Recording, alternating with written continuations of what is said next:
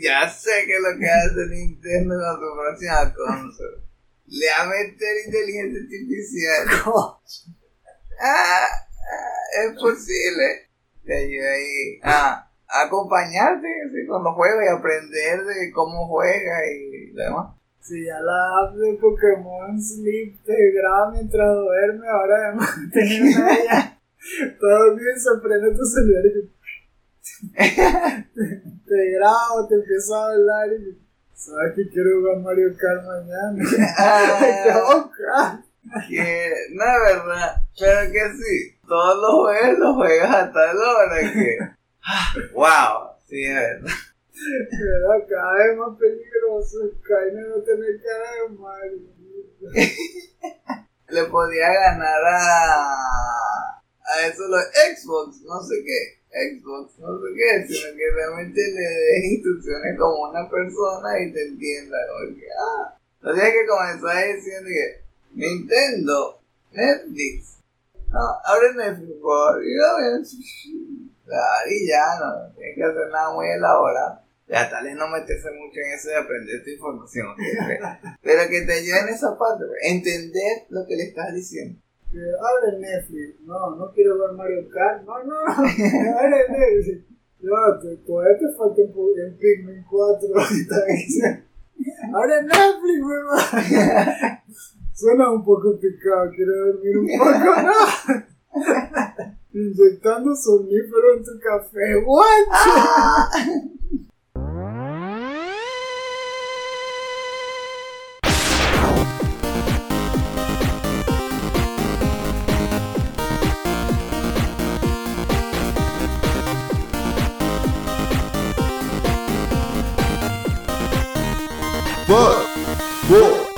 3, 2, 1.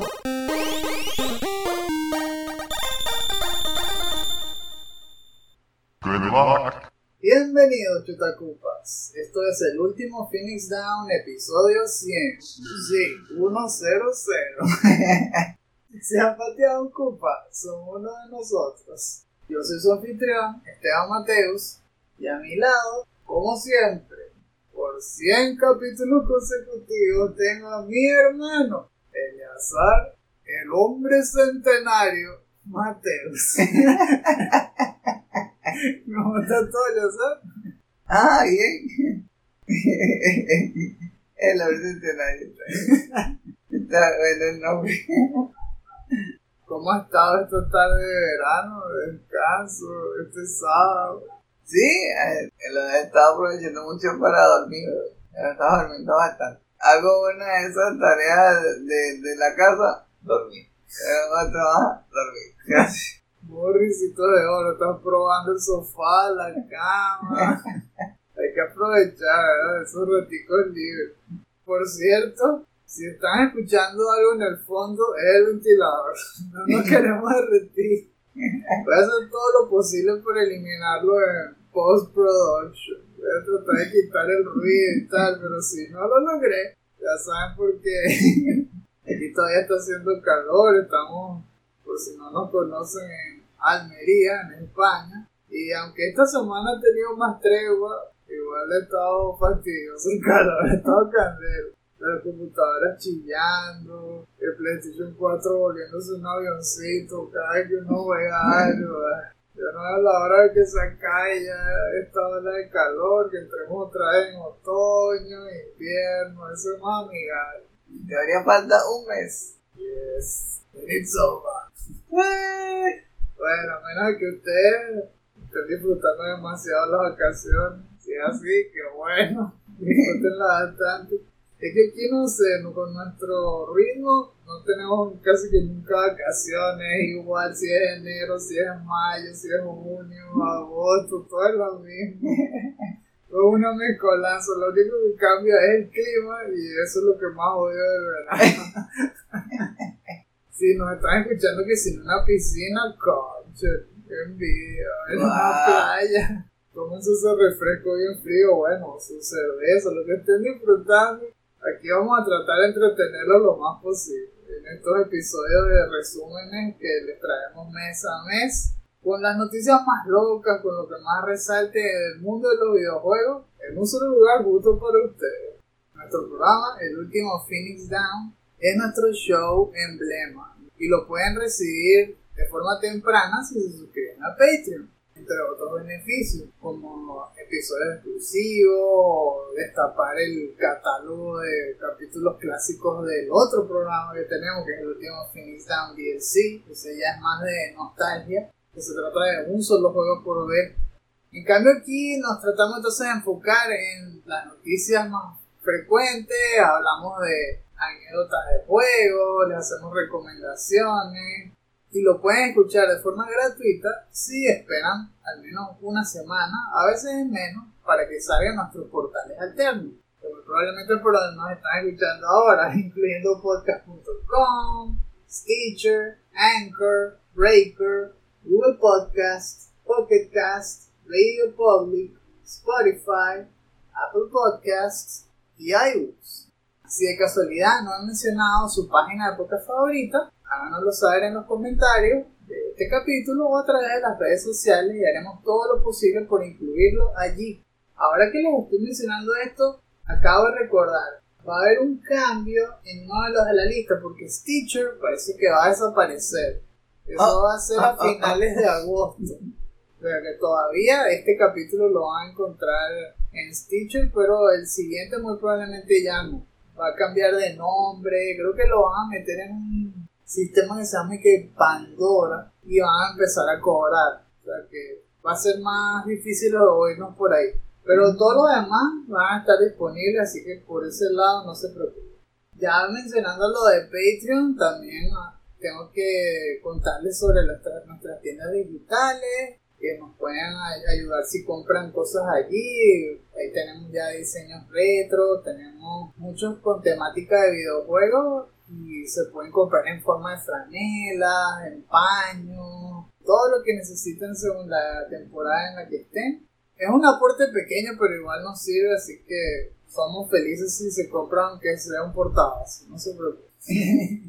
Luego está nuestra página de YouTube, en donde les colocamos videos que tienen extractos de este mismo show, que tratamos de cambiarlos para que sean más entretenidos y más visuales. Aunque también hay todo un listado de episodios clásicos de los que hemos hecho desde hace 8 años para acá, incluyen reseñas y reviews y un montón de shows que hemos tratado de lanzar por allí, distintos cada uno, que nos encantaría que vieran para que nos cuenten cuáles les han gustado más y qué cosas podemos corregir para que sean aún mejor. Esta temática también de que estamos en el capítulo 100 me obliga a, dar gracias a todos los que nos han seguido hasta ahora, con cariño especial por la familia, sobre todo muchos de nuestros primos que nos han apoyado desde hace bastante tiempo. Por ejemplo, si Samuel nos está escuchando ahorita, hey Samuel, ¿cómo está Argentina? o Iván Manuel, o por supuesto Daniel, el muchacho. Si nos están oyendo aquí, que gracias por todo lo que nos han dicho, gracias por chequear esos episodios. Espero que este también les parezca entretenido. Gracias a nuestra mamá, que nos ha escuchado, yo creo que desde el comienzo también. Fielmente, últimamente lo está escuchando mientras hace ejercicio o mientras hace su caminata diaria. Con todo y que a mamá no le interesa mucho los videojuegos, cada minuto de cada capítulo, es una mega proeza. Sí, me hice un comentario donde estamos almorzando. Gracias por habernos escuchado hasta el capítulo 100. Sí, gracias, gracias. Y a todos los que nos estén escuchando, aunque sea un capítulo de esos 100, gracias por habernos apoyado hasta ahora, gracias por haber probado este show. Esperamos que ya sea este capítulo o los futuros capítulos también les traigan entretenimiento, les traigan información y les hagan saber un poquito más del mundo de los videojuegos. Si quieren irse aún más adelante, si nuestros sobrinos nos están escuchando ahora, ya cuando ya cuando son más grandes, ahorita son unos bebecitos, pero si nos escuchan en el futuro, sí, así se escuchaban sus tíos. Sí, alguien le dije que, bueno, al menos escuchen el capítulo 100. Antes de que nos viéramos como, como Snake. Así era como nos escuchamos. bueno, sí, este mes ha sido más suave en cuanto a las noticias. No va a ser tan infinito como otros cuando las revelaciones del Summer Game Fest. Pero sí pasaron cosas importantes. En el campo de los reviews, tal vez no tanto. Porque vimos que si Exo Primal o... Bueno, tal vez Pikmin 4 fue uno de los más grandes. Pero no vamos a hacer tanto hincapié en eso. Esta vez vamos a enfocarnos en los pesos pesados y en preview. Y bueno, ya ustedes van a ir viendo el programa. Solo que queríamos hacer eh, ese aparte porque está cumpliendo el show 100 episodios. Nunca habíamos hecho un podcast que durara tanto. Matando Fieres fue nuestro primero y llegó hasta el capítulo 25. Así que no seremos los más famosos para nada, pero igual se siente bien. Da un, toque de orgullo haber al menos llegado al capítulo 100 en algún podcast. y el último Finish Down DLC va por buen camino. Será también importante cuando cumple 50. Pero eso todavía falta unos meses. Ya con esto le podemos decir a, a cada picnic que escuche un episodio. Exacto, hay un episodio por ti. Muy bien, sin más preámbulos, vamos poniéndonos cómodos. Nosotros aquí, humildemente en nuestra sillita, pero si ustedes están sentados como en una piscina, bueno, acomódense ahí, muevan el vaso para que se termine de enfriar la bebida, pónganse sus audífonos y suban el volumen, porque es hora de hablar sobre videojuegos.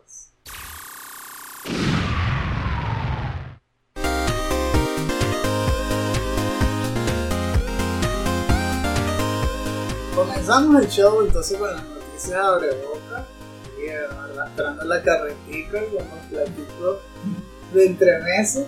Les traigo tres juegos grandes que movieron las noticias durante el mes de julio. En el primero vamos a hablar un poco de Spider-Man 2 de Insomniac. revelaron un nuevo trailer, un poco más información de ese título que estamos todos esperando que salga en octubre no duraba mucho, pero sí me gustó que reveló al menos un poco más de la historia y que por fin mostraron a Venom ya en su diseño final y cómo se mueve y todo. Hay un salto de tiempo, ¿no? Yo sé que por ahí dicen como que fue nueve meses que pasaron entre el juego este de Miles Morales y ahora.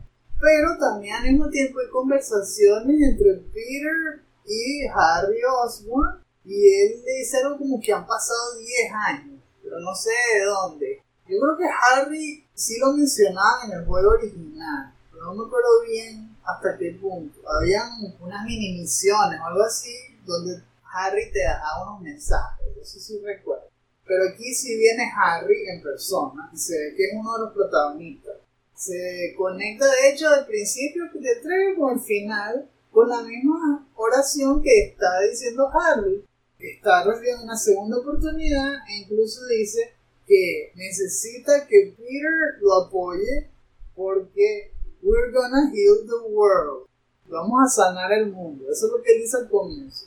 Y al final del trailer, esa misma oración la dice Venom. Entonces no sé si están diciendo que en esta versión Harry Osborn va a ser Venom. Porque no han dicho ah. todavía quién es Venom. No, no parece que es Eddie Brock ahí todavía hay un misterio que resolver. En cuanto a la parte estética, me encantaron las vistas de New York. Se ve que el juego va a ser igual de épico que el anterior o más. Tenemos tomas amplísimas de rascacielos, ferias de la ciudad, eso contraste de colores y de luces. Es súper vistoso. Miles Morales tiene un nuevo corte de pelo, y eso también ha estado hablando todo el mundo. Pero yo creo que la que cambió más de todo fue Mary Jane. Se ve medio rara. Y ha hecho que gente se queje con Insomnia. Pero Insomnia ya dijo que no, que es la misma actriz. Pero es verdad que de entre todos los personajes, la que no pareciera igual es Mary Jane. Se ve ah. rarísimo. Fue algo con el modelo, algo así. No sé qué tiene, si es el peinado o qué, pero se ve mucho más mayor que Peter y y Harry y todo, es como si ella no cuadrara. Pero no, simplemente es la misma actriz. ¿no? Y, ok, pues. Vimos también que salen nuevos villanos. Si se fijaron, hay uno que vestido de oso. Bueno, resulta que ese es Grizzly. En el cómic eh, es un personaje que se llama Maxwell Max Markham. Y es uno de esos villanos clase B de Spider-Man, de esos que son medio losers, que siempre les dan pura paliza. No son de los principales, sino que vienen como historias secundarias en el fondo, casi que cómics psychics. Son de esos que a veces se vuelven buenos, otras veces se vuelven malos. Pero aquí lo están poniendo como tal vez un ayudante de Craven, no sé, tiene un hacha toda gigante. Lo más importante de todo es obviamente el symbiote y Venom. Parece que el diseño les quedó igualito que el cómic. O sea, imponente, al estilo de Ultimate Spider-Man. No es como ponían, qué sé yo, en la película de Spider-Man 3, esta de Sam Raimi, que Venom es casi que Spider-Man, de su mismo tamaño y todo, pero con la cara de monstruo. Es como un hombre. Aquí se ve como un Hulk. Se ve el pecho anchísimo, hombros anchos, los brazos gigantes. Tal cual, como un monstruo como el de Ultimate Spider-Man. Ese es mi Venom preferido. Entonces es la mejor elección. Y por supuesto que pusieron más tomas esta de los nuevos poderes de Peter, que están todos basados en tentáculos. Aunque también Miles va a tener poderes de área, ahora con electricidad. Entonces se nota que está haciendo que se pueda pelear contra más enemigos al mismo tiempo en este juego.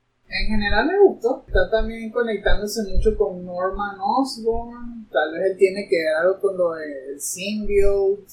No sé, hasta ahora no he puesto aquí el Green Goblin, pero está avanzando la historia, porque estamos viendo ahora más conexiones con la familia Osborn. Está intrigante. ¿A ti te gustó algo en especial? Sí me gusta cómo se ve que uno se puede mover por la ciudad. De la historia, sí quisiera saber cómo es que Peter obtuvo el simbio. A ver si lo hicieron igual. Igual que en la película, igual que en el cómic, o si le hicieron, le dieron como un nuevo giro. En general se ve divertido, claro.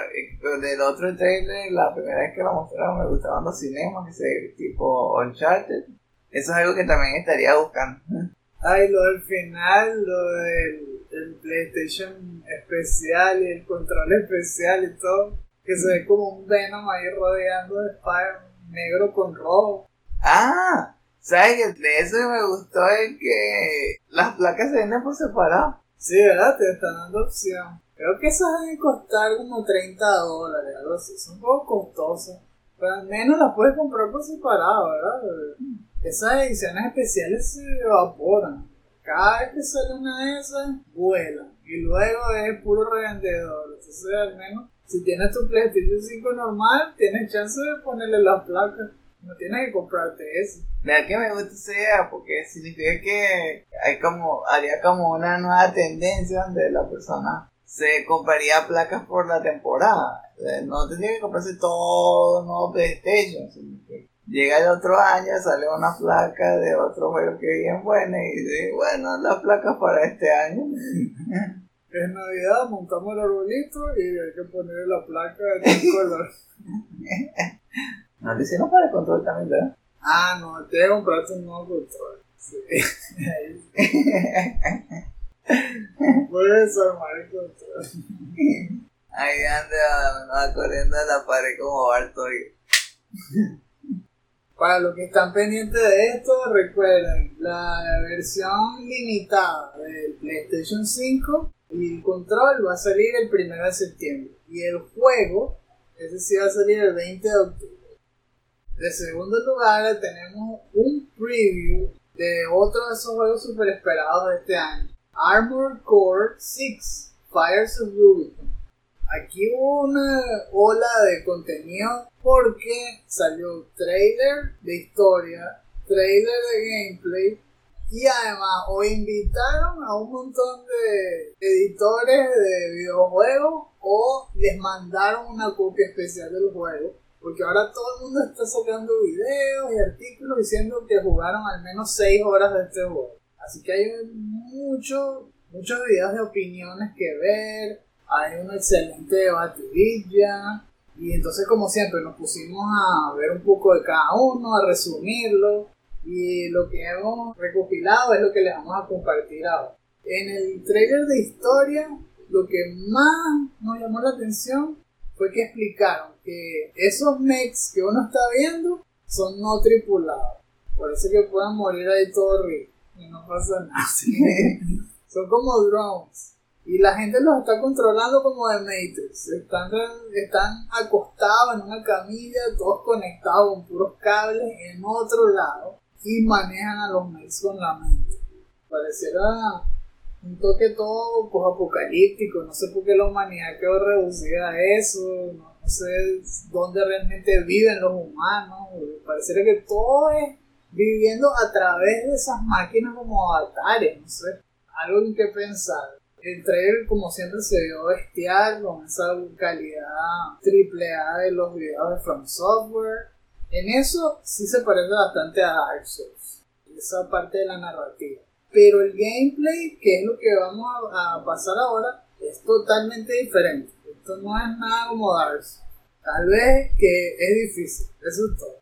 Pero es full acción en un formato totalmente diferente. Hasta lo que pudimos ver, el protagonista es uno solo y solamente le dicen 621. Es decir, es un mercenario de una compañía y ni siquiera le llaman por su nombre, sino por su número el que habla contigo le dicen Handler Walter. Handler es como el guía, el manejador de un agente. Entonces no sabemos cuántos handlers hay, no sabemos si él es el líder. En esa parte, como siempre, misterioso From Software.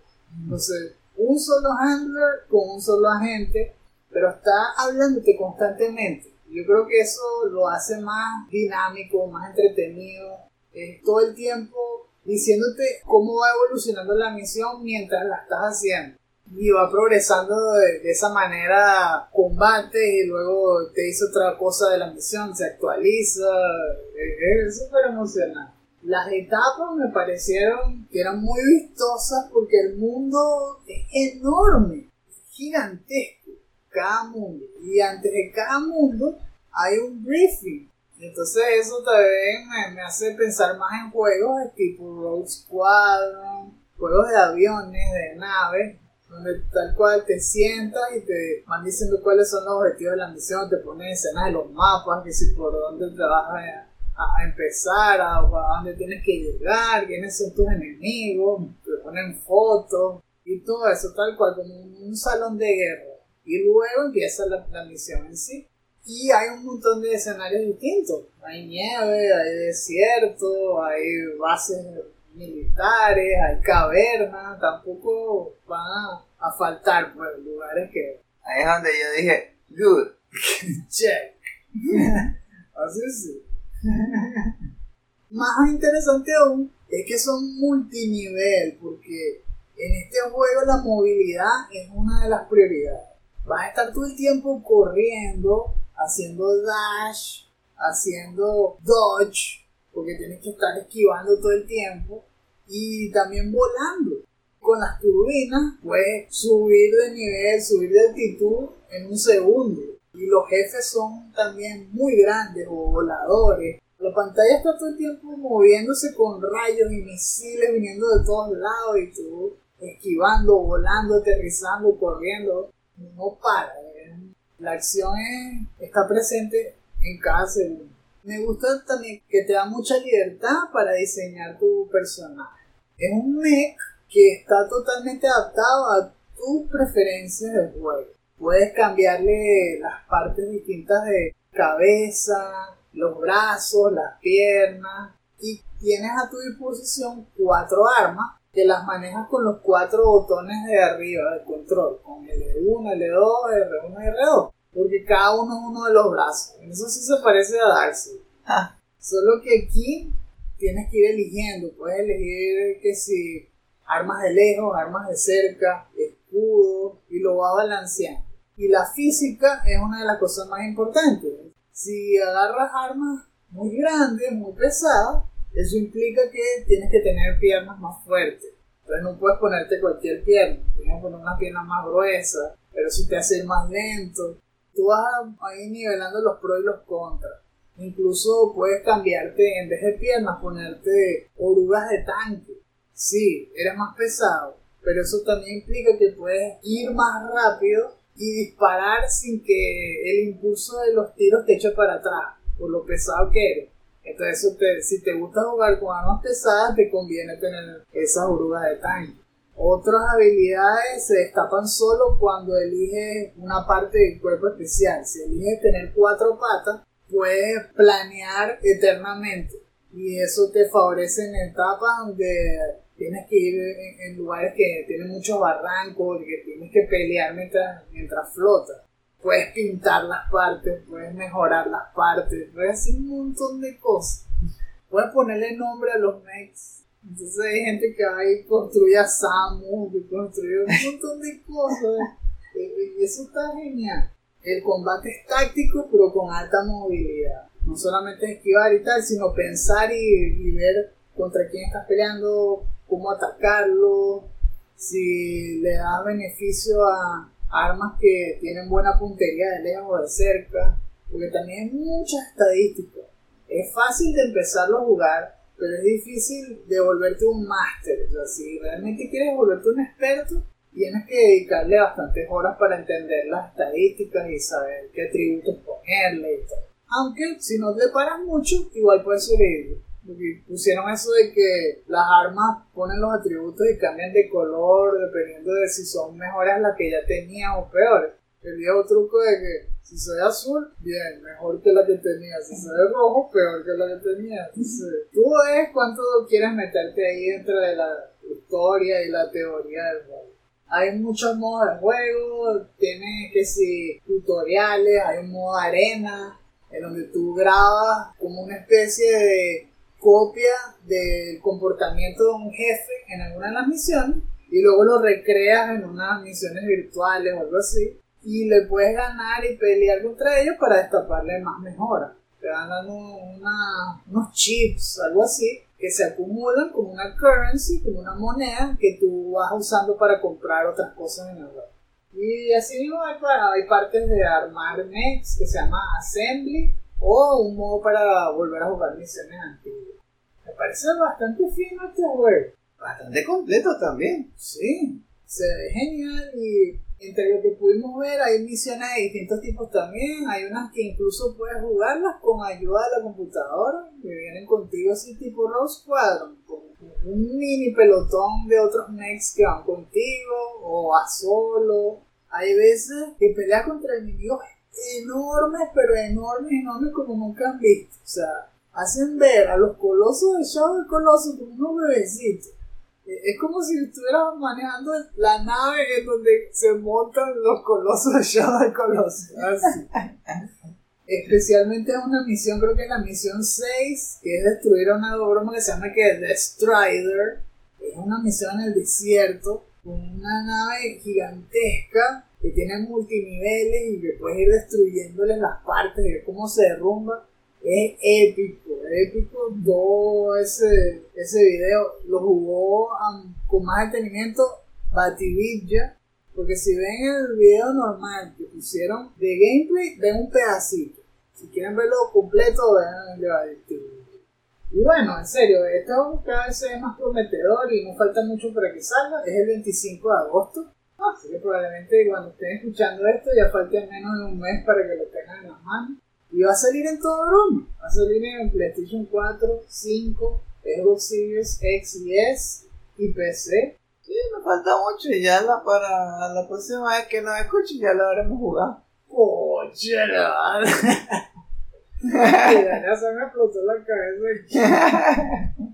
Otra cosa que teníamos que mencionar a juro en la de boca. Quería saber qué opinas de todo el drama que está ocurriendo con Diablo 4 que había empezado tan bien con ese recibimiento con el estreno en junio, pero que después, a mediados de este mes, bueno, el mes pasado, julio, se vino todo abajo con la salida de la nueva season, de Season de Malevolent, y esos parches que han hecho estragos en la comunidad y que ha llevado a review bonding y todo. Uy, me hace pensar que trabajar para Blizzard no es tan bueno como yo pensaba. yo una vez me había puesto como objetivo trabajar ahí, justamente por Diablo 2. Habíamos jugado Diablo 1, me había gustado. Eh, voy a Diablo 2, genial. ese, Parece una buena idea trabajar para para ellos, ¿no? Pero desde Diablo 3, como que empezaron a cambiar su manera de vender los juegos. Y eso se ve bastante reflejado en este último. Por la manera en cómo lo están mejorando, ¿verdad? Eh, hemos estado escuchando a Mr. Lama y se están concentrando en arreglar unas cosas que uno dice, pero pueden ponerle parche y lo que deciden es arreglar eso. Nada más hacen como pequeños cambios que si, ah, esto te duele menos, esto que usas duele más, hace más daño. Ah, y todo lo demás. Y está el problema ese que nos enteramos hace poco que cuando era cuando el, el Battle Pass, ¿qué fue eso, verdad? Que, que uno le presiona ese botón por accidente, se activa el premium de inmediato como el botón para comprar con, con un solo botón en, en Amazon. Ah, por lo que puede ver, resulta que eso le está ocurriendo a los que tienen la versión de Collector de Diablo 4. Ah, Porque cuando tú te compras la versión de, de colección, te venía incluido el Battle Pass. Y tú lo activas cuando quieras. Entonces de esa forma se están vacilando a la gente para que se active ya, de una, aunque ellos no quieran. Ah. Y eso es lo que está molestando a la gente, porque muchos están guardándolo para activarlo en una season que hicieron. Cuando ellos vieran que traía cosas que les gustaran, entonces lo, le dan al botón y ok. Pero acá lo que hicieron fue poner el botón de activar muy cerca de un botón que la gente utiliza mucho para chequear las estadísticas y le dan por accidente y se activa de una el pase que les vino en la Collector Edition aunque ellos no querían. Y no hay manera de echarlo para atrás. Porque no te piden confirmación, sino que es activarlo. Le das activar y se activa. No te dicen, ¿Are you sure? Y se quedó en nada. Con todo y que se lo hacen sobre todo a los que se compraron la Collector, igual está mal hecho, porque parece de verdad que se los quieren vacilar, quieren que ah, te lo compraste, que úsalo ya, gástalo, gástalo. Están haciendo que lo gasten lo más rápido posible. ¿Qué le pasa? como lo que hemos hablado de, de el modelo de como el sistema de DRM que mantiene a la persona siempre conectada online para jugar en teoría para protegerlo contra la- las versiones piratas ¿no? pero justamente los que se compran esa versión son los que tienen una peor experiencia porque a Orden está conectado y entonces no lo pueden jugar cuando quieran y más bien hay otra persona que lo busca en versión pirata para poder jugarlo sin estar conectado a internet.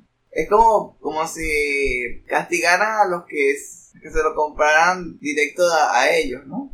Y aquí parece lo mismo. Están castigando a los que se compraron la versión de colección. Así.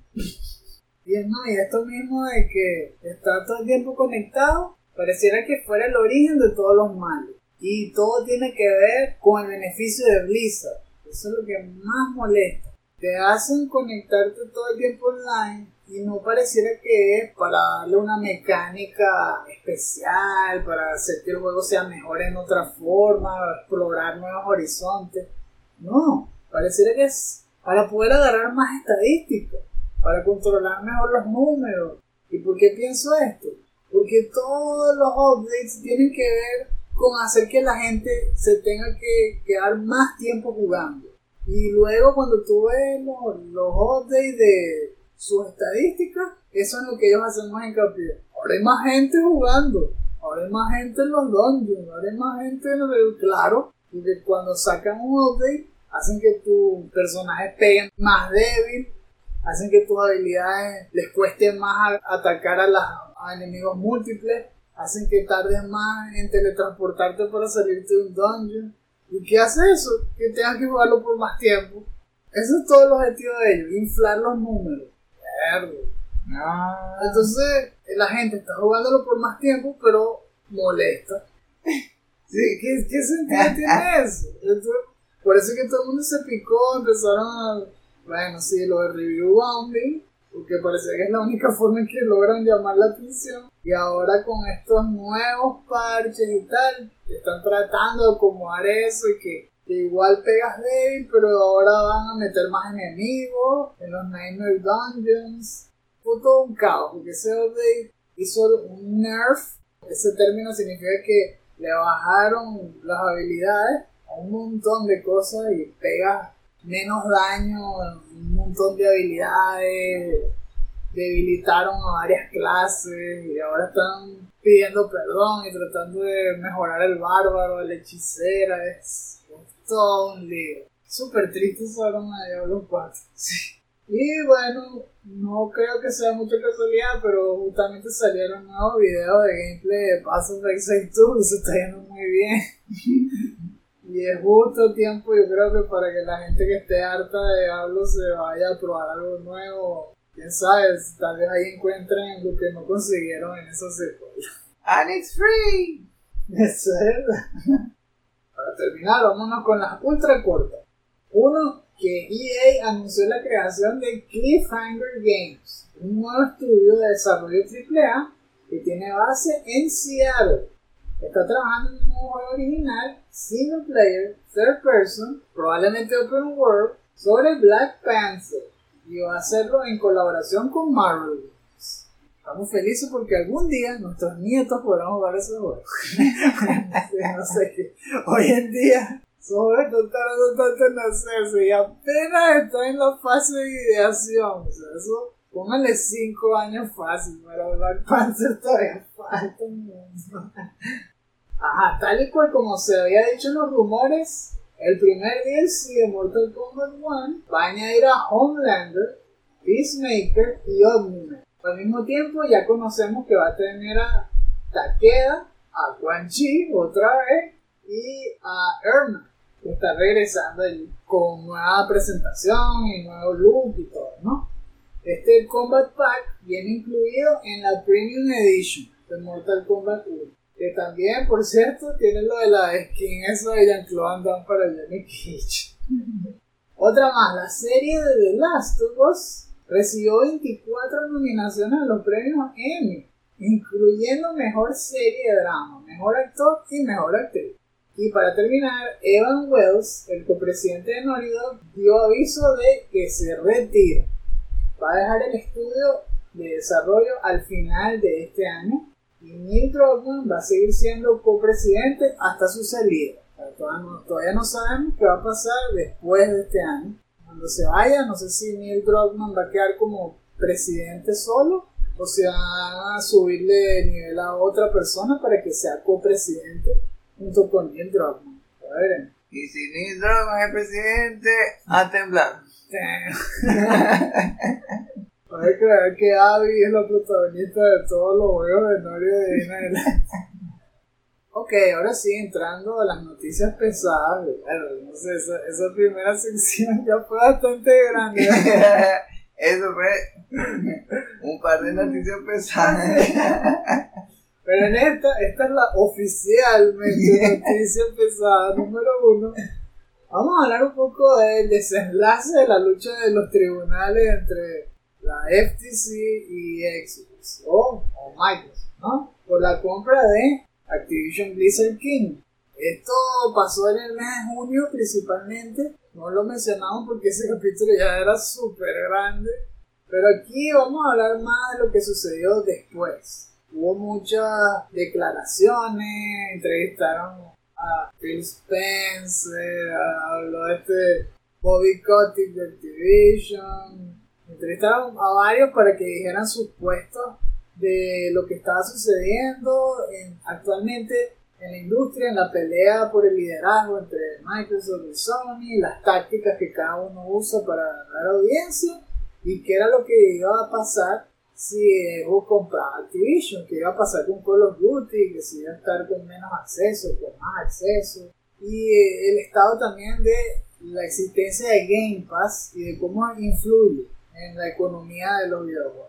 En general se había escuchado por parte de varios de los que hablaron que no estaban de acuerdo con Game Pass, pero que aún así lo estaban apoyando. Eso fue especialmente curioso del lado de Bobby Kotick, que es justamente el líder de Activision, que es el que está siendo servido por Microsoft.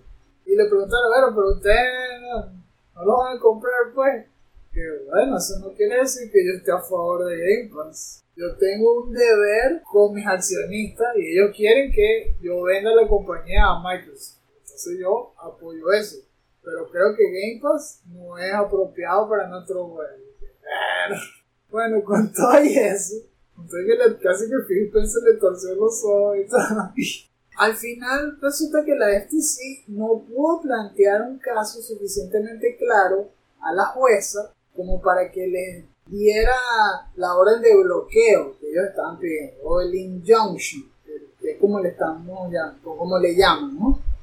Querían que se bloqueara la compra porque ya faltaba muy poco para que se venciera el plazo, era hasta el 18 de julio. Y el resultado salió como cinco días antes de esa, de esa fecha. Al final la jueza declaró que la FTC, o sea, la Federal Trade Commission de Estados Unidos, no demostró que la compra de Activision Blizzard fuese negativa para la industria y que no demostró que Call of Duty iba a estar en manos de menos jugadores si lo compraba Microsoft. Porque Microsoft dijo que estaba dispuesto a firmar un contrato con Sony para darles la licencia, que habían firmado con Nintendo, que habían firmado con un montón de otras compañías de cloud services. Y bueno, la jueza dijo que ya eso para ella era suficiente saber eso, que no había ningún problema. Así que ganó al final esa pelea Microsoft. Lo hizo en la rayita, como dijimos, y por eso a los pocos días hubo una apelación de la FTC, también le pegaron tapón, dijeron que no había apelación, y Activision y Microsoft firmaron una extensión del plazo que les da ahora hasta octubre para concretar la compra. Todavía no se ha concretado, pero ahora tienen más tiempo para respirar. Recordemos que si no se daba lo de la compra en el plazo anterior, que se acaba el 18 de julio, Microsoft iba a tener que pagarle 3 billones de dólares a Activision y seguir adelante. Aunque no los compraran, les debían 3 billones de dólares. Pero ahora simplemente se extendió el plazo y todavía se puede concretar antes de que se acabe este año. Entonces, bueno, la telenovela pareciera que por fin se acabó, ¿no?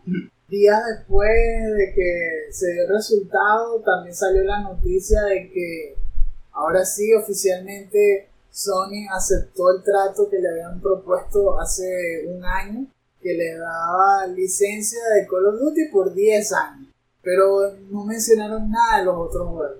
Y recordemos que en uno de los emails de, de este Jim Ryan dijo que no había sido satisfactorio la oferta de que le dieran Call of Duty y todos los juegos de Activision por 3 años. Pero fíjense que ahora aceptó uno de 10 años solo por Call of Duty. Para que no le interesa ninguno de los otros juegos de Activision. Pareciera que PlayStation le resbala si le dice que bueno, eso soy yo. Bueno, yo sé que ahorita Diablo está prestando. Pero si Microsoft dijera, bueno, no hay Diablo más en ninguna de sus de sus consolas, parece que eso no les importa. Solo creen que Call of Duty es, es válido, es, el- es el valioso. Y ya, ahora sí lo firmaron, lo publicó Phil Spencer y todo en su Twitter, que ahora se llama X. ¿Qué bueno eso, bro? Y quitaron el pajarito y ahora pusieron una X. Que, what? Es verdad que la, como si era eh, una cuenta en proceso de ser eliminada. Yo no sé, vale. Es como si Twitter estuviera teniendo una crisis de mediana edad. así. Está cambiando de, de nombre, de cara, de logo, de todo, broma ahí. Sin previo aviso. Bueno, en fin. Yo sé que esto salió entonces de repente y ahora estamos todos pensando, ¿no? ¿Qué es lo que viene? ¿Qué implica esto? Si le dieron permiso a que compre Activision Blizzard King, ahora Microsoft ¿qué va a hacer? ¿Va a seguir comprando? Porque si le dejaron comprar esta salvajada, básicamente puede comprar lo que quiera. Si no creen que esto es peligroso, que es uno de los de- de- desarrolladores y publishers más gigantes del mundo. Y la jueza dice, ay no, no hay problema. Que se queden con todas esas IP, que se queden con todo eso. Eso es bueno para la industria. What? ¿qué es lo que pudiese suceder después de esto? Hay algunos que dicen que todavía Microsoft quiere seguir comprando. Qué sé yo, ahora compañías japonesas. Y como hemos dicho en otros episodios, está difícil. Porque a los japoneses no les gusta venderse. Y menos a compañías de Estados Unidos. La más cercana que yo he escuchado ya a varios decir, incluyendo en, en Sacred Symbols y en otros podcasts, es Sega. Porque cuando Sega tuvo problemas, una de las primeras compañías que estuvo apoyándolo fue Microsoft. Ah, Recordemos cuando se derrumbó el Dreamcast y todo, a dónde salieron primero los juegos de Sega que quedaron huérfanos en Xbox, en el Xbox 1, no, no Xbox One, en el primer Xbox, ustedes me entienden, el que salió para competir con el PlayStation 2. Así que tienen historia ahí, ¿no? Y Microsoft todavía está interesado en meterse en el mercado japonés, que forma más rápida que comprando una compañía japonesa. ¿no? Si del otro lado lo ves desde Sony, Sony debería comprar Sega entonces. Porque todas las compañías japonesas, Sega la más amigable a Microsoft. Y si la compra Sony, básicamente le quita todas las opciones a Microsoft porque ninguno de los otros se va a vender. Y ya no pueden entrar en Japón. Entonces estamos viendo cuál postura va a tener cada uno. Si Sony va a seguir confiado o si ahora va a volverse súper agresivo y empezar a comprar puras cosas. ¿Tú crees que Sony se va a poner a comprar ahora como loco? ¿Qué debería comprar? Algunos dicen que debería comprar From Software o, o Capcom o Square Enix. Square Enix tal vez, ¿verdad? Porque han sido también aliados por bastante tiempo, ¿no? tal vez Square Enix. Aunque este último juego de Super Mario RPG para Nintendo fue también en colaboración con Square Enix. Debería, ¿verdad? Porque si van a salir los mismos personajes secretos y todo, al menos un permiso tienen que haberle dado. No creo que ellos lo hayan desarrollado, porque no lo dijeron. Pero deben estar ahí en el rollo de las licencias. Yo digo que si compran Square Enix es para protegerse. Porque, como estamos diciendo, si a Microsoft le dan permiso de comprar Activision, Blizzard, King, pueden comprar lo que les dé la gana. Es decir, que pueden atracarle todas esas cosas a PlayStation, porque no, no se engañen. Microsoft quiere atracarle todo a PlayStation. Eso es pura mentira de que, ay, somos los bonachones. Ahora que nosotros no tenemos, todos lo van a poder jugar. Qué mentira, ustedes lo que quieren es quitárselo a, a PlayStation. En toda su historia siempre les ha faltado talento y les ha sobrado dinero. Entonces, ¿cómo resuelven todos sus problemas? Comprándose todo. No, no pueden hacer juegos. Tienen que comprarse toda la compañía y decir que fueron ellos los que les hicieron. Y peor aún, cuando las compran no siempre las saben manejar. De hecho, estamos viendo ahora los peligros. Eso. Y los peligros en general de eso de que el que mucho abarca poco aprieta. Ahí estamos viendo cómo se atragantó Embracer. Los del Embracer Group, que son los que han estado casi que a la par de, de Microsoft comprando toda broma, igual que los otros estos chinos Tencent, ahora se atragantaron. Tienen tantos estudios que no lo saben manejar, no pueden hacer los juegos bien a tiempo y ahora están cerrando estudios, despidiendo un montón de gente porque pierden dinero. No saben qué hacer con tanta gente. Porque eso es mucho dinero. Tienes que manejar muchos empleados, tienes que manejar un montón de contratos. Eso no es fácil. Andarse comprando a todo el mundo y que todo sea subordinado a una sola persona. Entonces Microsoft ahora está en riesgo de atragantarse más, igual que le pasó a Embracer. Ya vimos Redfall, quién sabe cuántos otros juegos y todos bodrios van a sacar. A menos de que, que por fin corrijan su forma de trabajar, no sé, milagrosamente ahora sean los administradores de estrellas, no sé. Vamos a ver qué pasa, ¿no? Y si eso también le pasa a PlayStation, si empiezan a comprar como locos y igual llega un punto en que no saben manejar a todos al mismo tiempo y empiezan a ver juegos malos hechos por PlayStation, que eso casi nunca ha pasado. Uf. Pero ese, ese es como su. Ese es su fuerte, esa es su ventaja en comparación con Microsoft. Exacto, por eso digo, mira dónde nos está llevando toda esta guerra loca.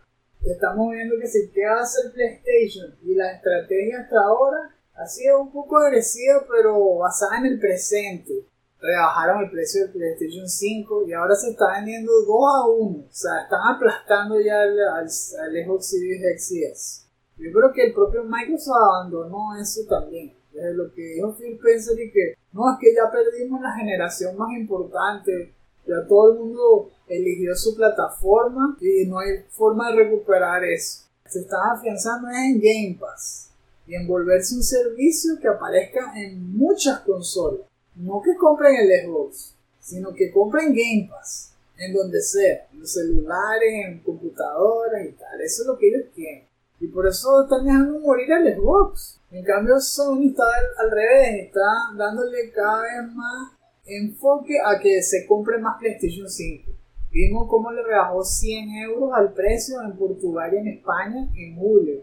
Y ahora dijeron que parece que va a seguir eso en otros países. Ahora le va a tocar a Alemania y tal. Van a estar rebajando el precio del PlayStation 5 100 euros o alrededor de eso en distintos meses en distintos países del mundo. Quieren aumentar la gente que tenga PlayStation 5. Y además hay rumores de que van a hacer el PlayStation 5 Pro y un montón de otras cosas. Que, que sí que están invirtiendo 2 billones, algo así de dólares más en research and development de juegos de VR y, y de live service. Eso sí, que va- Pareciera que, que Sony está invirtiendo más en otras partes, tanto de, de la industria como del mundo, porque también leímos ahí que ahora están interesados en comprar estudios coreanos, tratando de buscar esa, esa victoria que le dio hacer la alianza con MiHoYo, estudio ese chino que hace los juegos de gacha, Henshin Impact y todo eso. Por ahí se está yendo los tiros hasta ahora. Es una buena estrategia, ¿verdad? Porque Es más, es más barata, ¿no? También. y, eh, estoy pensando que Nintendo no se tuvo que comprar a, toda, a casi toda la industria para aplastarlo cuando salió el Wii.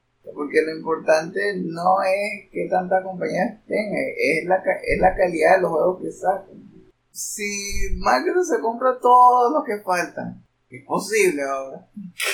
Si PlayStation saca los mejores juegos de toda la industria, la gente igual se va a comprar el PlayStation.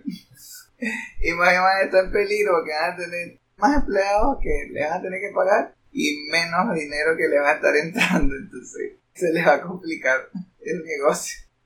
No, y además están vendiendo una cortina de humo ahí. Están diciendo que Game Pass es exitoso y es pura mentira. Esa broma no da dinero, pero ¿por qué subsiste? Porque Microsoft tiene dinero infinito. Entonces, aunque eso de pérdida, ellos le siguen metiendo dinero y le siguen metiendo dinero. Y como le meten dinero, existe. Y actualmente es una oferta casi que inmejorable. Y la gente se mete ahí. Entonces las otras compañías creen que tienen que crear un Game Pass para competir, pero es mentira, porque ellos no son Microsoft. Y cuando crean un formato así, fracasan, que da la impresión que Game Pass gana, pero no es mentira, era, era porque tenía el apoyo de un dineral que viene de otro lado, y todo se derrumba creándose un montón de servicios de suscripción que le bajan la calidad a los juegos. ¿Por qué le bajan la calidad? Porque ahora la gente no paga 60, 70 dólares por un juego, sino una fracción mínima de eso al mes y por lo tanto los estudios no reciben el dinero que necesitan. Y ya vimos, ¿cuánto cuesta hacer un juego AAA? 200 millones de dólares o más. Si no recuperas eso, ¿qué significa? O que va a ser uno de esos juegos con más tiempo de distancia, tardas más haciéndolo, o que ya no los hacen. Ahora hacen juegos más baratos, con menor calidad. Para más colmo, las estadísticas dicen que lo que juegan Game Pass no terminan los juegos. Entonces van a empezar a decir, ah, bueno, ¿para qué hacen un juego de 40 horas si la gente no lo termina? Vamos a hacerlo de 20. No lo terminan, ah, vamos a hacerlo de 10. Y así le van quitando presupuesto. ¿Y qué vamos a tener? Puro juego súper simple, sin mucha historia ni nada, para que se hagan rápido, para que siempre haya juegos nuevos en Game Pass y todos felices, entre comillas. Porquería. Bueno, no sé qué opinan ustedes de ese nuevo panorama. Seguramente habrá gente de bando y bando, gente súper feliz con Microsoft y Game Pass, otros que estén opuestos. gustaría escuchar también sus versiones en los comentarios. En la segunda noticia de este programa vamos a hablar de la misión súper difícil aparentemente rescatar el pasado. Vamos a ir anti-Kylo. anti-Kylo Ren. Porque queremos salvar los retros. Resulta que salió un artículo, eso fue a principios de julio, como el 10, de la fundación de la historia de los videojuegos. Dijeron que 87% de los videojuegos que fueron estrenados antes del 2010 están desaparecidos actualmente. No hay forma de jugarlo de forma oficial porque no existen versiones o puertos comerciales que uno pueda comprar. Es decir, que el pasado se está quedando literalmente en el pasado. Y hablando, qué sé yo, de otras industrias, de, otro tipo de, productos como libros, música, eso no pasa. De hecho, en las bibliotecas tú tienes acceso a un montón de clásicos de la literatura y no pagas casi nada. Si te, metes, tienes tu carnet y puedes llevarte a la casa obras maestras, leerlas y devolverlas. Incluso películas también. Pero no puedes hacer eso con videojuegos. Hay que encontrar otra forma de resucitar el pasado, ¿no? Hablan de que las bibliotecas actualmente tienen acceso a almacenar copias digitales de los clásicos, pero no pueden dárselas a los usuarios. Eh, entonces el artículo dice que es verdad. Es como decir que para tú ver Terminator 2, no solamente tienes que verla en VHS, porque no existe otra versión, sino que tienes que verla en el VHS de la biblioteca. Entonces tienes que viajar a la biblioteca, pedirle su cinta de VHS y ponerla en el VHS de ellos para poder ver una película. ¿Les suena absurdo? Porque es absurdo. No debería pasar eso. No debería también, así como llevarse un Doña Bárbara o lo que sea, llevarte Super Mario Bros. a la casa y poderlo jugar. Sin necesidad de tener un Nintendo, sino que pudieras tenerlo en PlayStation 4, bueno, PlayStation 4 no, en Switch y todo eso. ¿no? ¿Verdad? Pero la cosa es que hay muchas cosas en contra. Eso es justamente lo que quería conversar. ¿Qué es lo que crees que hace esta lucha tan difícil? ¿Por qué las compañías de películas eventualmente sí dieron permiso de no ganar dinero a menos de que les estén pagando algo? No sé cómo funcionará eso. Eh, por eso justamente es lo que me da curiosidad. ¿Por qué las compañías de las películas sí dan permiso a las bibliotecas para dar sus productos a la gente, pero las compañías de videojuegos no? Especialmente cuando hay una disparidad tan grande, ese 87% de clásicos desaparecidos.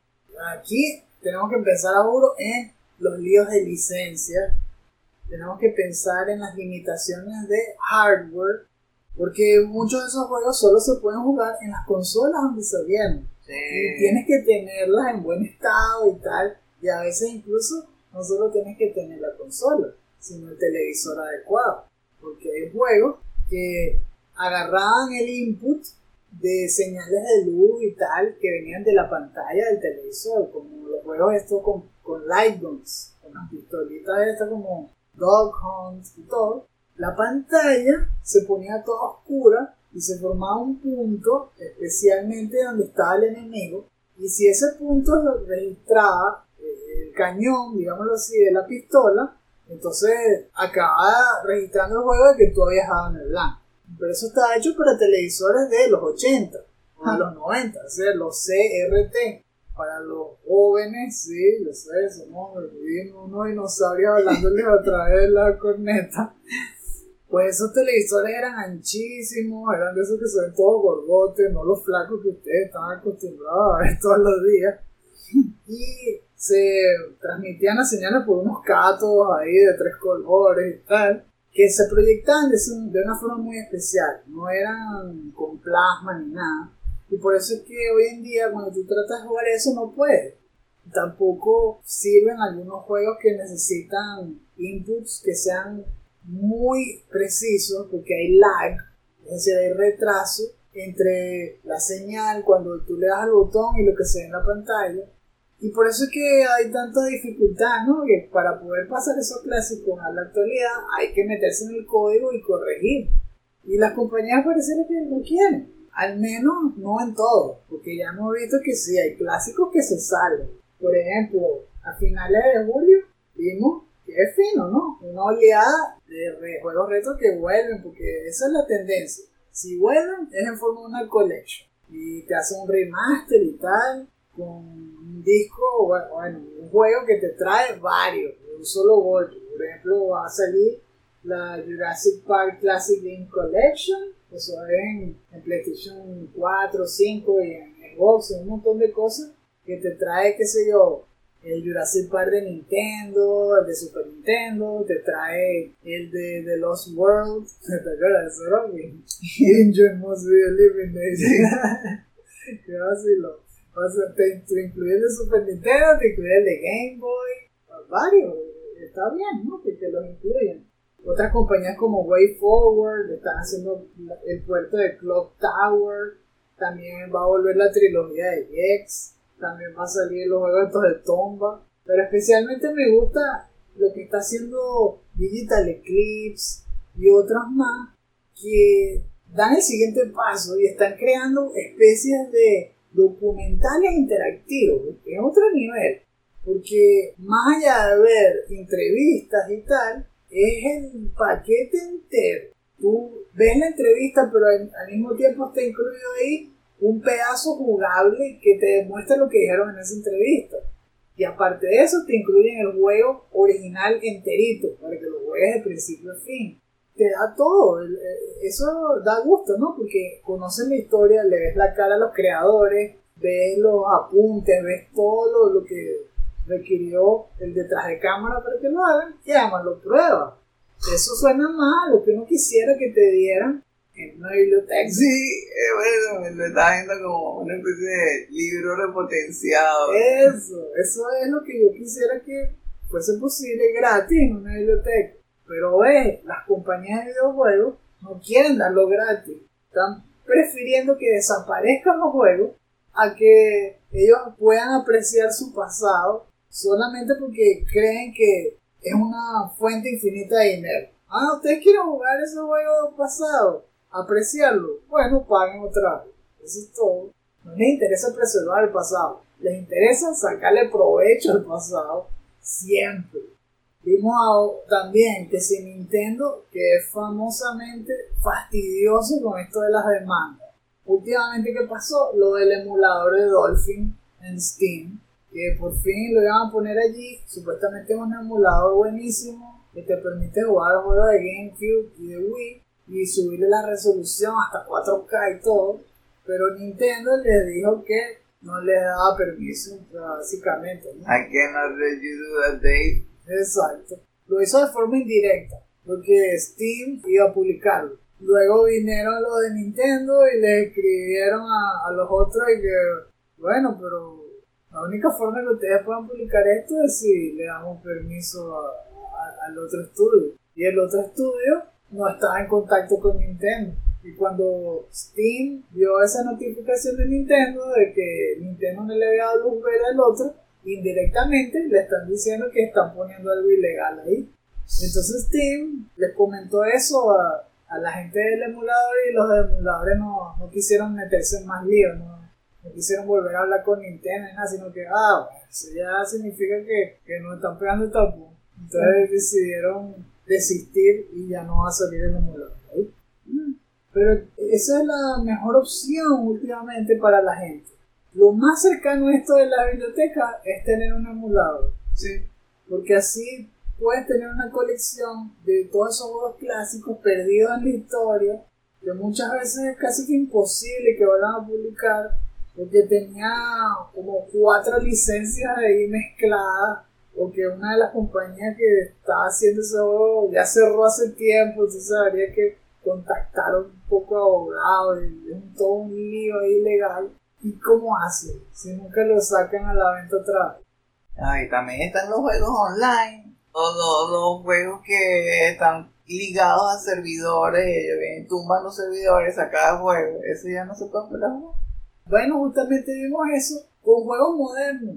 El juego este de Friday the 13 murió Ah, y ese juego salió en PlayStation 4 y ya está muerto. ¿Por qué? Porque se les venció la licencia de Friday the 13. Entonces, ¿para qué la hacen? Guau. Eso es lo que da rabia. Se fajan, obtienen la licencia para que el juego venda, para que tenga un nombre famoso, pero esa misma es la razón por la que muere y desaparece de la historia. Porque entonces luego, ¿cómo vuelve este juego? Bueno, a juro recuperando la licencia y tal. Es el mismo lío de un poco de juegos que tienen hoy en día. Entonces terminan regalando todo el DLC y cerrando los servidores. ¿Y quiénes se quedan en el aire? Los jugadores. Un montón de gente que pagó 60 dólares por ese juego ahora se quedan sin nada. Y no hay forma de volverlo a. Y si lo montas tú solo con servidor y tal, ah, pero es ilegal, no, eso no tiene permiso. Y entonces, ¿Verdad? ¿Y hasta qué punto, verdad? ¿Qué tan legal sería que las personas, al menos en la biblioteca, puedan grabar todo el playthrough de un juego y tenerlo como en DVDs o en Blu-ray o algo así? Que al menos esté preservado el gameplay. algo parecido me imagino que ocurrió con YouTube. Hoy en día puede encontrar cualquiera, yo creo. No hay millones y millones de videos publicándose por día. Alguno de esos va a tener el gameplay que tú querías ver. Pero yo creo que hace falta más presión y no sé si las compañías van a estar dispuestas a aceptar eso. Eh, me recuerda todo el lío de esto de la censura, de cuando el gobierno les dijo, si usted no se pone en orden, el gobierno va a tomar control de esto. Y esa fue la única manera en que Sega trabajó con Nintendo y pudieron crear la ESRB y todo eso. Porque eso yo creo que es lo que hace falta en los videojuegos. A mi humilde opinión, yo no soy abogado ni nada, pero yo creo que debería existir un agente más, un agente externo, que maneje exclusivamente las licencias de todos los juegos, que sea como un intermediario, y que todo lo que se registre ahí eso sea como una especie de licencia universal que siempre va a estar disponible. Es decir, que cada vez que tú vayas a hacer un juego, lo contactas a ellos. No tienes que irte a los que lo crearon, sino que los que lo crearon ya están registrados allí y todo. Y esa agencia se encarga de pagarles a los que le tengan que pagar. Entonces siempre pueden ser republicados, si ese es el problema. Ah, sí, idea, ¿no? O si no, a ellos mismos eran los que les da el dinero, que es ello del gobierno, para que puedan publicarse en las bibliotecas y darse gratis por un día o dos a la gente. Algo así es lo que hace falta, algo externo, algo que ponga orden y que unifique las cosas, porque por sí solo sé que cada uno va por su lado, todos quieren cobrar distinto, todos quieren hacer algo nuevo, y después desaparecen los juegos, a menos de que los emulen. Sí, imagina que tenga un ron. Sí, es verdad, sí, y es raro, es raro que, la, que no haya pasado esto con las películas, ¿verdad? que no haya como que licencias ligadas a una película, no, no, no puedes poner eso en la biblioteca porque está esta licencia, solo los juegos. Luego, péganle a Kylo Ren, no le hagan caso, salen en el pasado, emúlenlo si es necesario. los vamos a hacerle fatality a este segmento con las menciones honoríficas. Finishing. Número 1. Arset nos recuerda lo peor de Zelda. Si la vida te da un bodrio, haz una secuela espiritual. O algo por el estilo. Ese parece ser el mantra del pequeño developer CDI Software, que tomó la responsabilidad de hacer Arset The Jewel of Faramore, un side-scroller que hace tributo a la infame serie de juegos de Zelda hecha para Philips CDI. Según parece, se está enfocando en extraer lo mejor del estrambótico estilo de animación 2D de principios de los 90. Y hasta trajeron de vuelta a los actores de doblaje originales, Jeffrey Rath y Bonnie Jean Wilwood. ¡Wow, Arset! Parece ser un simpático proyecto que sabe balancear la dosis correcta de nostalgia con los retoques de gameplay necesarios para hacer un juego tributo mejor incluso que el juego original en el que está basado. Me alegra mucho haberte descubierto. You must die.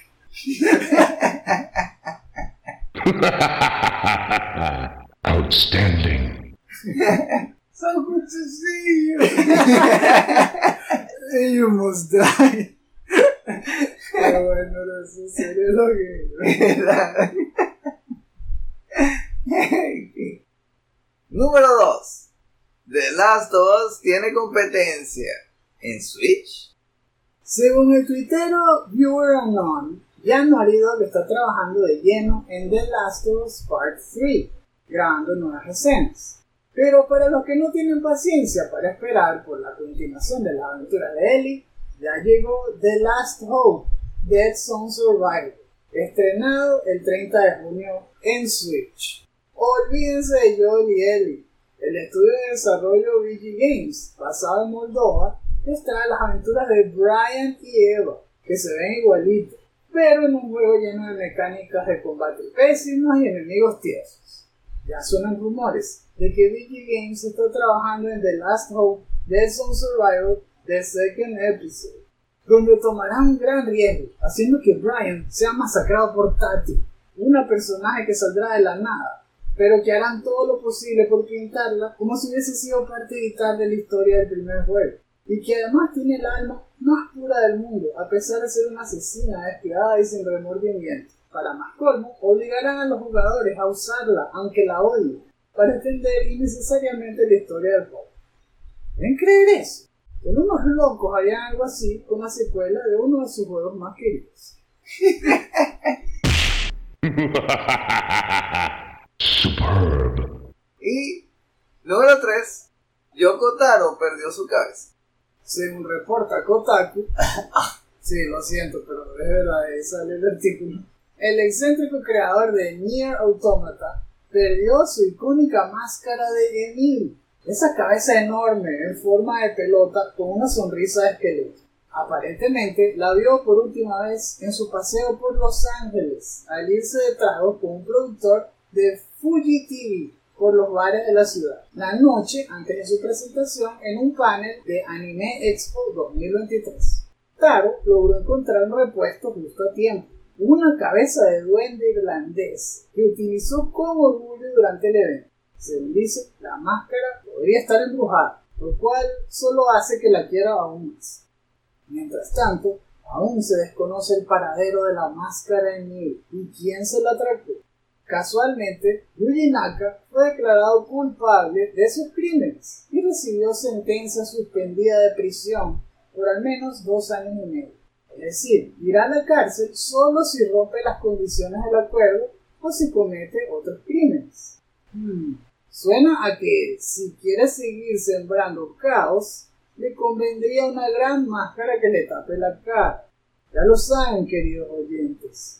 Si van tarde en la noche hablando mal de Sonic, mientras la neblina se topan con un tipo usando una máscara de miel pintada de blanco con los labios rojos, ya se dan cuenta de dos cosas.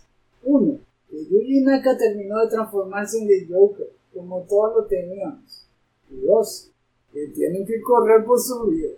Gotta go fast. Feel the power of It's quiet. Too quiet.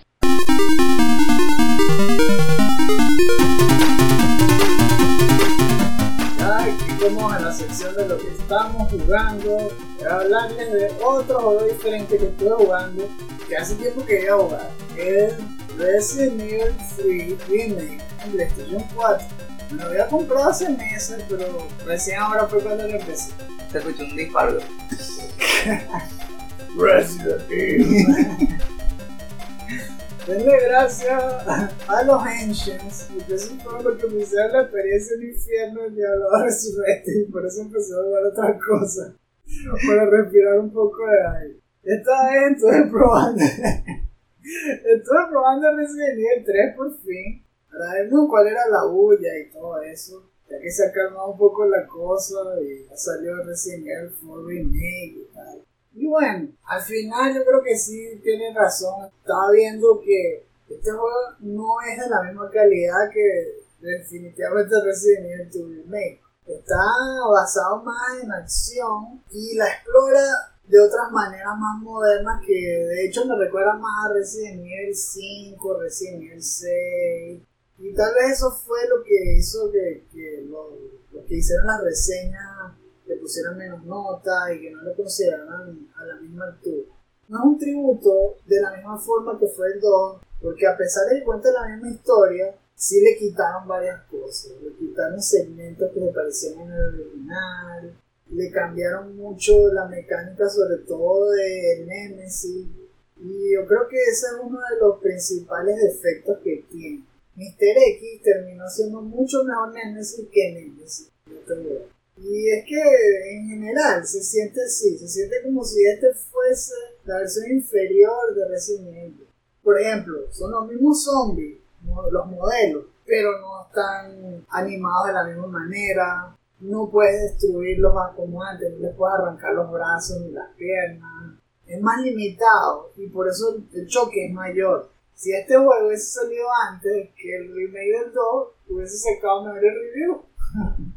También estoy viendo que Nemesis lo transformaron en un, en un boss, como si fuese William en Resident Evil 2.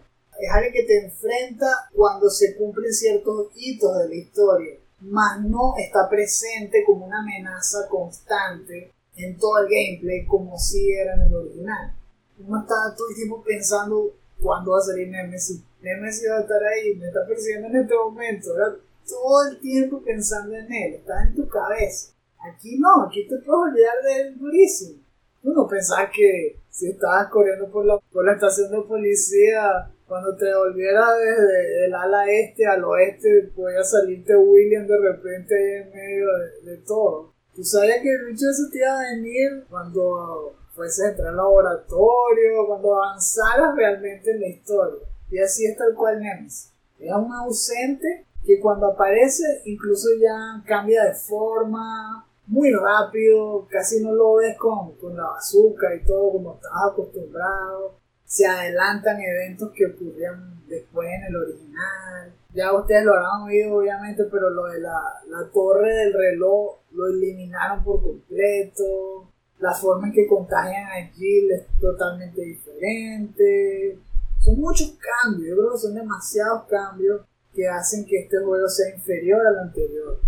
Sí me gusta el arsenal de armas, es más amplio, hay unas inclusiones divertidas, por ejemplo hay un arma que dispara minas y que te sirven para pegarla en el techo, en las paredes y todo, y te dan un, abanico mayor de maniobras y de tácticas, que incluso se usan en unas boss fights y todo.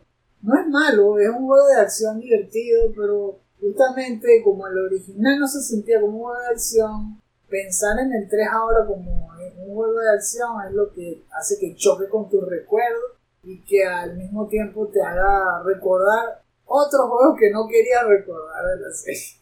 Por ejemplo, hay una secuencia de Survival, así como en Waves, es tal cual como si fuese Resident Evil 6 y fue todo que, uh, ¿por qué pusieron esta secuencia aquí? No lo he terminado todavía, ya voy es por el laboratorio que está debajo del hospital, para los que ya lo han jugado. Y bueno, les seguiré contando hasta que lo termine, solo que mis impresiones hasta ahora no han sido de, sorpresa de forma positiva, sino más bien temperadas. Ha sido una, un juego agradable, pero definitivamente no a la altura de Resident Evil.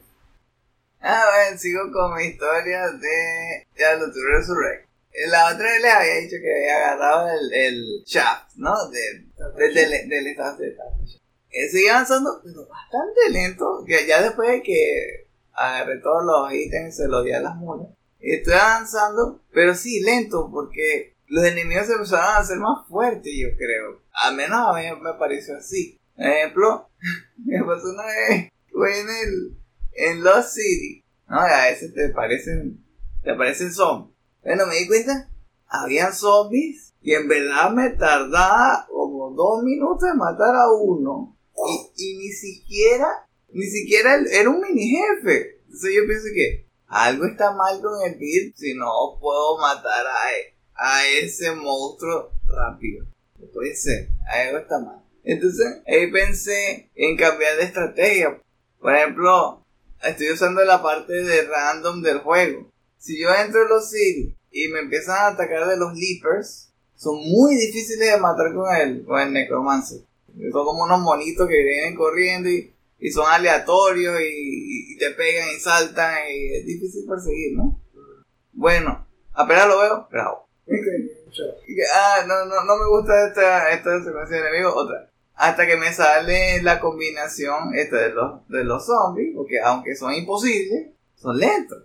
Eh, yo los puedo dejar allá. Yo puedo dejar que caminen por allá, no, no peleo contra ellos. Y los otros son, que si los que los que se cambian de color, que sea azul o rojo y pegan un elemento, o si ponen azul pegan frío, pe- pegan ataques de hielo y si es rojo son ataques de fuego. Me concentro en eso y estaba así, yendo por grupos selectivamente, ah, estos no, estos sí, para poder avanzar, porque si no tarda demasiado. Y así lo estuve haciendo hasta que llegué a la Santuario Can y ahora estoy cazando a Horazón. No lo podido conseguir porque me pasó como Mr. Lama. Entonces, Fourth Way. Voy por los tres que no eran. Eran el, el toque de ir en el cuarto. Y estoy pensando en eso, de cambiar alguna vez el beat otra vez. porque me está tardando mucho. Sobre todo después de matar a Durier. Si lo tengo que cambiar otra vez y cómo. También estoy pensando en lo que dijiste de los Ancients, que pueden ser imposibles. Entonces no sé si, si esperar hasta los Ancients y ver qué es lo que tengo que cambiar para ganarles o algo así. Y en el santuario te salió Rune. No. Bueno, me salió uno. No. Y era no muy bueno.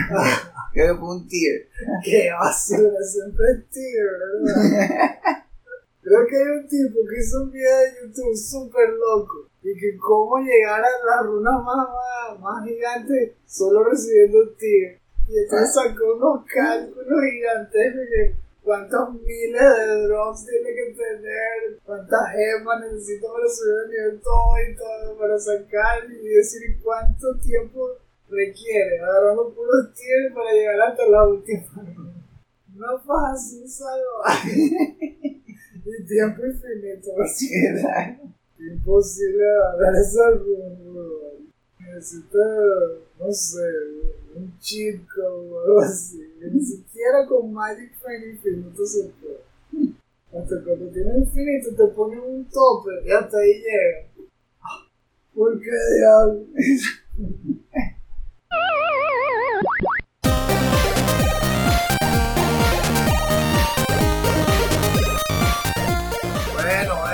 casi llega la hora de la despedida número 100. Pero antes, ¡se te olvidó! Porque en la sección de los shoutouts, en esta parte del programa, hacemos recomendaciones de algún tema que no solo les pueda parecer interesante, sino que les ayude a sacarle conversación a quienes ustedes quieran, especialmente si les gustan los videojuegos.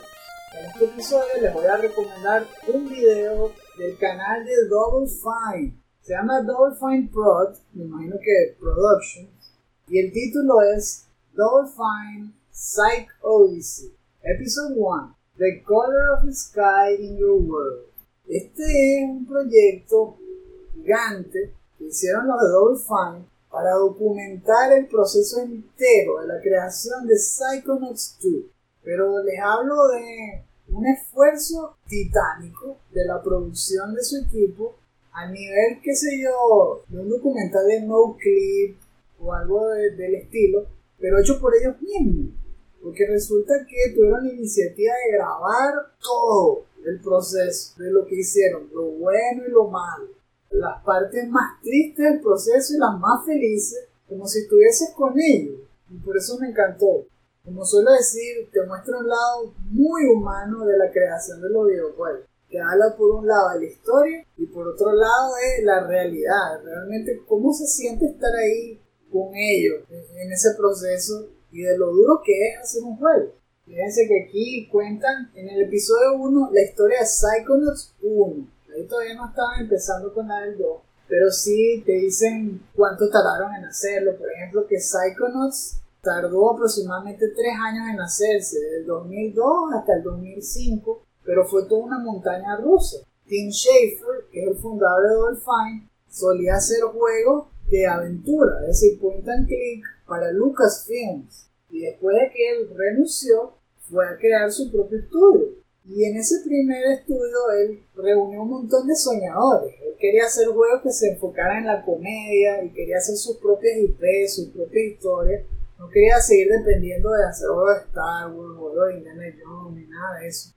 Y era un gran riesgo, porque como no era nada famoso, el juego tenía que ser bueno, tenía que vivir para vender y necesitaba inversionistas. Y esa es la parte más dura. Al principio lo estaba soportando Microsoft, pero luego cambiaron de liderazgo y cuando se fue el vicepresidente, el que llegó nuevo, lo primero que hizo fue cortarle la cabeza y los votos, porque pensaba que su juego no iba a vender.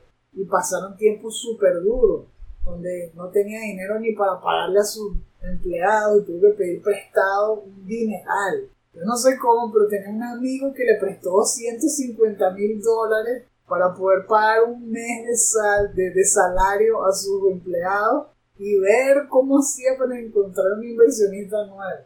Uf, y por un tiempo él pensó que ya habían quedado en la bancarrota y que no iba a poder hacer más nada y que además le iba a quedar debiendo 250 mil dólares a su amigo. Pero lo financió Mayesco y pudieron publicar el juego. Y bueno, es ese contraste. Él muestra la afirmación de cómo fueron las reuniones las más difíciles y contó cómo fue la historia de que no podía casi hablar, que se le salían las lágrimas. Después muestran las escenas de cómo fue el último día de, producción cuando les dijo a todos, miren, el juego está listo, lo vamos a publicar y como todos se abrazaron y todos estaban felices. Es muy transparente, es muy interesante, se ve el proceso creativo paso a paso. O sea, si les apasiona hacer juegos y ver el proceso indie y ver cómo es la vida de un developer realmente, cómo es, lo difícil que es. Eh, bueno, vean este, este documental es larguísimo, son como 40 capítulos y cada capítulo es de 40 minutos. Yo nada más vi el primero, pero este que vi me encantó. Yo creo que lo que viene es mejorado. Les dejo el enlace en la descripción. Ah, la, la otra vez les había hablado de un video de Dr. K, ¿verdad? De Healthy Gamer GG. Esta vez tengo otro video de, de también. Esta vez se llama The Science of Learning While You Sleep. Siguiendo también con el mismo tema del video pasado. También yo creo que cuadra con este episodio que tiene que ver con preservar el pasado. De cierta forma, ¿no? Cómo tú puedes tomar algo que aprendiste y que realmente se te quede grabado me dio la impresión que estaba más enfocado a examen, pero lo puedes realmente aplicar a lo que sea. Por ejemplo, si estás aprendiendo un lenguaje, puede ser un idioma, un lenguaje de programación, entonces como que estas técnicas te pueden ayudar a que realmente se te grabe lo que aprendes. Hablo sobre las fases del sueño, ¿eh? que hay una parte donde se consolida lo que se grabó en la memoria y hay otra parte donde como descarga todas las emociones negativas que se han acumulado durante el día. Entonces lo importante es saber que esa segunda fase es la más importante para el cerebro. lo importante es descargar eso antes de alguna forma. Dice que o escribiendo en un diario, o caminando, o hablando con alguien. Buscar la manera de no tener eso en la cabeza cuando uno se va a dormir. Y hablo sobre algo muy importante un tipo de meditación, se llama Yoga Nidra, y parece que, que para realmente ser un máster en eso, pasa un tiempo, entre una semana y tres meses. Entonces, me parece interesante y estoy pensando en aplicarlo de alguna forma a estudiar japonés. A ver si eso me ayuda a que se mantenga más tiempo lo que estoy aprendiendo. Ustedes lo pueden aprender si necesitan algún concepto o alguna parte de la, de la historia de los videojuegos que quieren que se les grabe bien, se pueden usar esta técnica también. Más que todo tiene que ver con aprender algo dos veces durante el día. Se aprende una vez al principio, después espera cuatro horas y vuelve a aprender lo mismo. y eso es como una manera de sobrecargar la, entre comillas, RAM del cerebro. Y esa es la RAM que el cerebro usa para pues meter eso bien en la memoria de largo plazo. Creo que está todo esto. Vamos, está bien, vamos a ponerlo. No hay ninguna emoción negativa. Ok, entonces vamos a hacer eso hoy. Yes. Entonces, sí, lo voy a estar aplicando a ver qué, qué tal. Y si lo quieren empezar a hacer ustedes también, entonces le vamos a dejar el enlace en la descripción.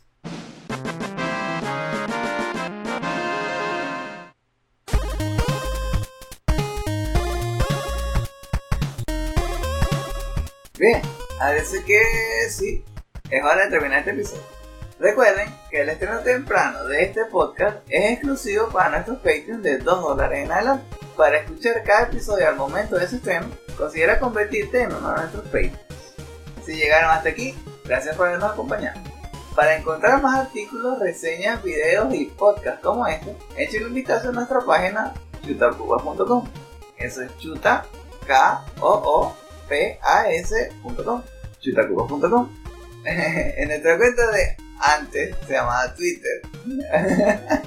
Y ahora es X. Ahora es sí. Y Facebook nos esperan noticias sobre juegos desde indie a AAA, promociones de nuestros diseños para planetas y segmentos de nuestro programa. Les invitamos a que dejen sus comentarios en la sección inferior.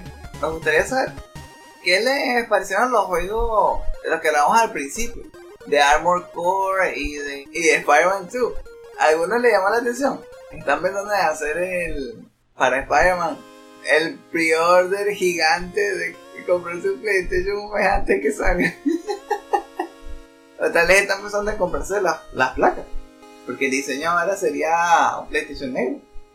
¿Qué piensas sobre el tema de Diablo 4? ¿Verdad que es un poco preocupante? Al menos para mí. Es preocupante porque si hicieron esto para las personas que compraron la collection, tal vez hagan algo después para los demás jugadores. Nadie los detiene. El juego no sería realmente divertido porque sería como eh, estar jugando y caminando por un, un- un camino lleno de puros huevos en el piso y uno no quiera destruir ninguno. Así como dice en inglés, dice walking on eggshells. Estoy que... eh, ok, vamos a ver, sí, aquí me está haciendo trampa. ¿Aquí? ¿No? Ok. Ay. ¿Qué les parece sobre lo que pasó con Xbox? Que ahora parece que sí va a ser dueño de Activision. ¿Le parece buena noticia? Buena noticia. Ya Esteban les, les hizo las preguntas también. ¿Qué piensan sobre mantener los juegos que se han hecho hasta ahora? Mantenerlos acá, en el presente. No dejarlos en el pasado. No hacerle caso a Kylo Ren. ¿Qué piensan sobre eso? Si se suscriben al tier de Podcast Bonanza, sus comentarios podrán ser incluidos en los futuros episodios del último Phoenix.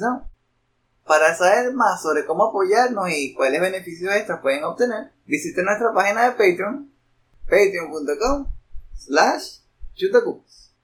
Ahora, con su permiso, voy a seguir buscando por internet ese video de que habló Esteban sobre Pass of Exile 2. Hablando aquí de lo que han estado haciendo con Diablo 4 y los videos que he estado viendo de Pass of Exile 2, en verdad se parecen más a lo que yo estaba buscando. Ya que cada vez tengo más ganas de ver si vale la pena tomar ese camino. Porque además es gratis. Y se puede jugar PlayStation. Bueno, a menos el primero se podía jugar PlayStation. Ah, no, hombre, para mejorar Diablo 4 te acerca más a pasos de